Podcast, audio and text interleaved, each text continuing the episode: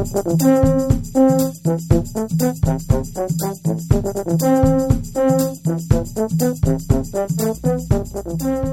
んなこんにちは。今日はとっても不思議な頭巾のお話をするよ。題名は聞き耳頭巾。それでは始まり始まり。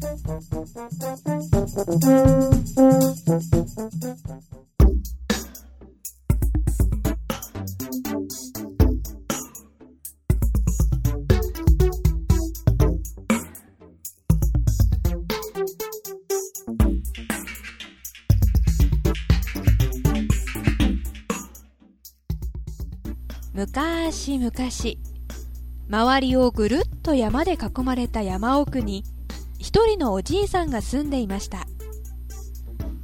おじいさんは毎日朝になると芝を入れるしょいこを背負い山へ入っていきました。そして一日中芝を買っているのです。今日も芝をいっぱい背負い山から出てきました。さーて、ぼつぼつ帰るとするか。ん？あれはなんじゃ？おじいさんが帰ろうとすると、小狐が一匹、一生懸命木の実を取ろうとしていました。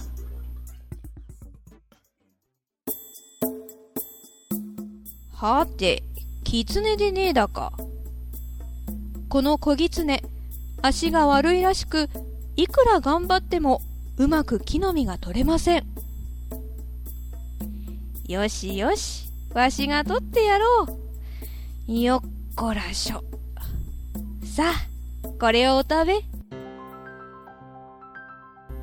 そいじゃわしは行くからな。小狐はおじいさんの親切がよほど嬉しかったのか。いつまでもいつまでもおじいさんの後ろ姿を見送っていました。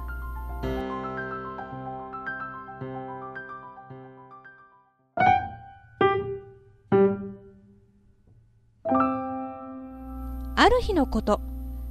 おじいさんは町へ買い物に出かけましたが帰りがすっかり遅くなってしまいました。ああすっかり遅くなってしまったぞ。急がなくては。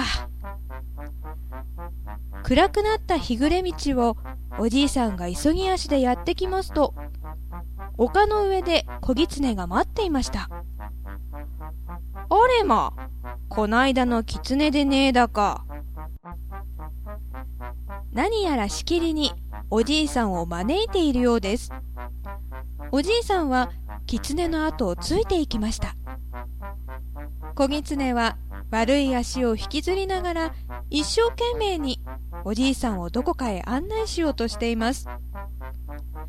着いたところは竹やぶの中の狐の住処でした。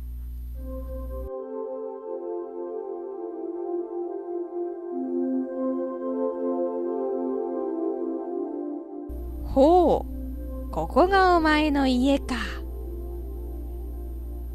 狐の家にはお母さん狐がおりましたが、病気で寝たきりのようです。お母さん狐が何度も何度もおじいさんにお辞儀をしています。息子を助けてもらったお礼を言っているように見えました。そのうち奥から何やら取り出してきました。それは一枚の古ぼけた頭巾でした。何やら汚い頭巾じゃがこれをわしにくれるというのかね。ではありがたくいただいておこう。おじいさんはお礼を言って頭巾を受け取ると元来た道を一人で帰っていきました。小狐はいつまでもおじいさんを見送りました。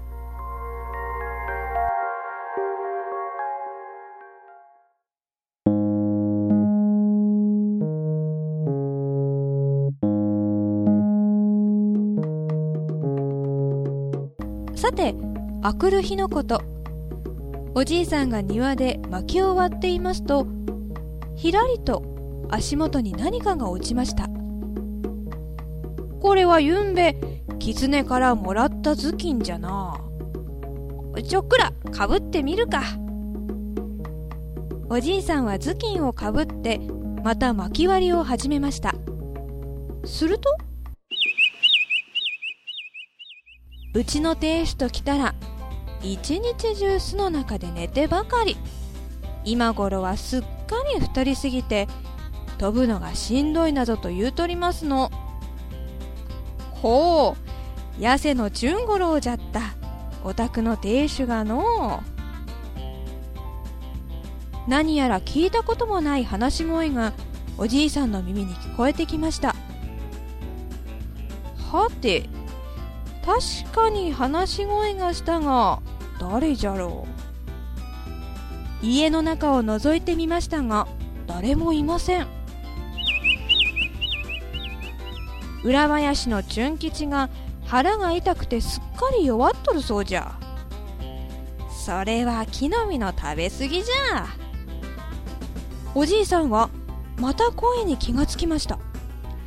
おかしいの誰か人がいるようじゃがやっぱり誰もおらん。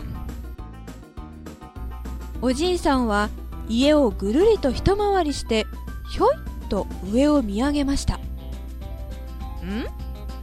もしかしたらこの頭巾のせいでは。おじいさんは頭巾を脱いだりかぶったりしてみました。やはりこれか。狐がくれたこの頭巾はこれをかぶると動物や草や木の話し声が聞こえるという不思議な頭巾だったのです。おじいさんは狐がこんなに大切なものを自分にくれたことを心から嬉しく思いました。さて次の日からおじいさんは山へ行くのがこれまでよりももっともっと楽しくなりました。頭巾をかぶって山へ入ると小鳥や動物たちの話し声がいっぱい聞こえてきます。枝に止まって話している小鳥。木の上で話しているリス。みんな楽しそうに話をしています。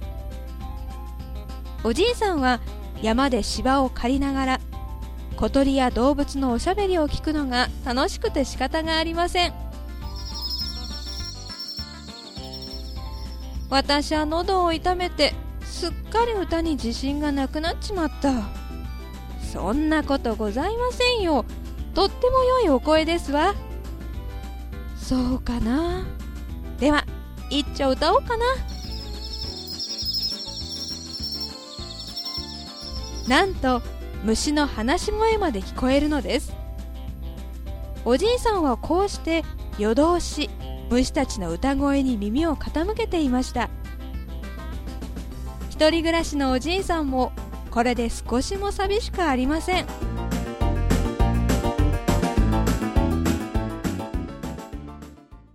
そんなある日のことおじいさんが山から芝を背負って降りてきますと木の上でカラスが2羽何やら喋っています。おじいさんは聞き耳頭巾を取り出してかぶり耳を澄ましますと長者丼の娘がの。長者丼の娘がどうしたって？もう長い間病気での。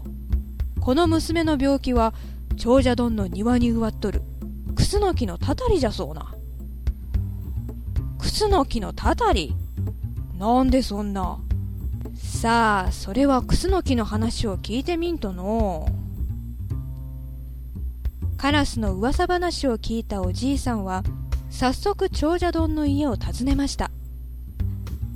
長者丼は本当に困っていました。一人娘が重い病気で寝たきりだったからです。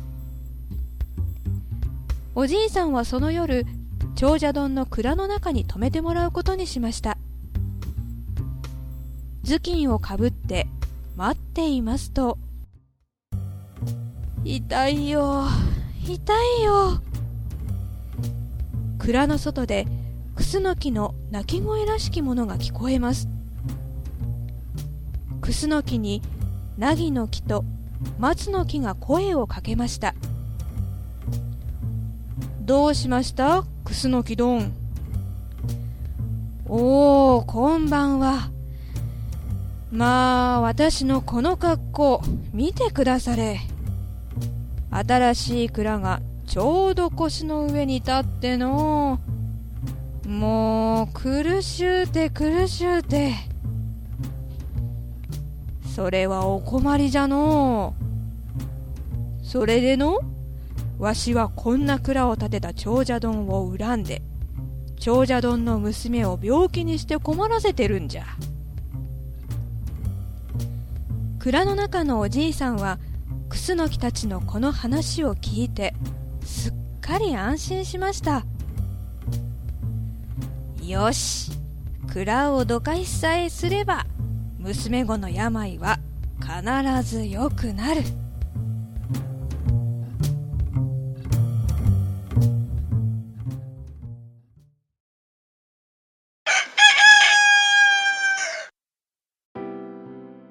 次の日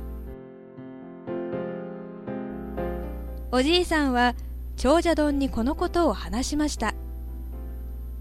長者丼はすぐに蔵の場所を変えることにしました。それから何日か経って蔵の重みが取れたクスノキは元気を取り戻して青い葉をいっぱいに茂らせたのです。長者丼の娘もすっかり元気になりました。長者丼は大喜びでおじいさんにいっぱいのお宝をあげました。これは狐がくれた頭巾のおかげじゃ。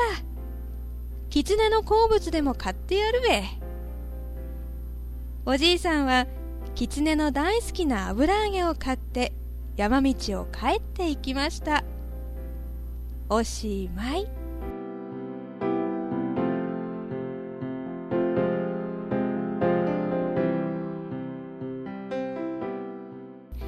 みんなどうだったかな？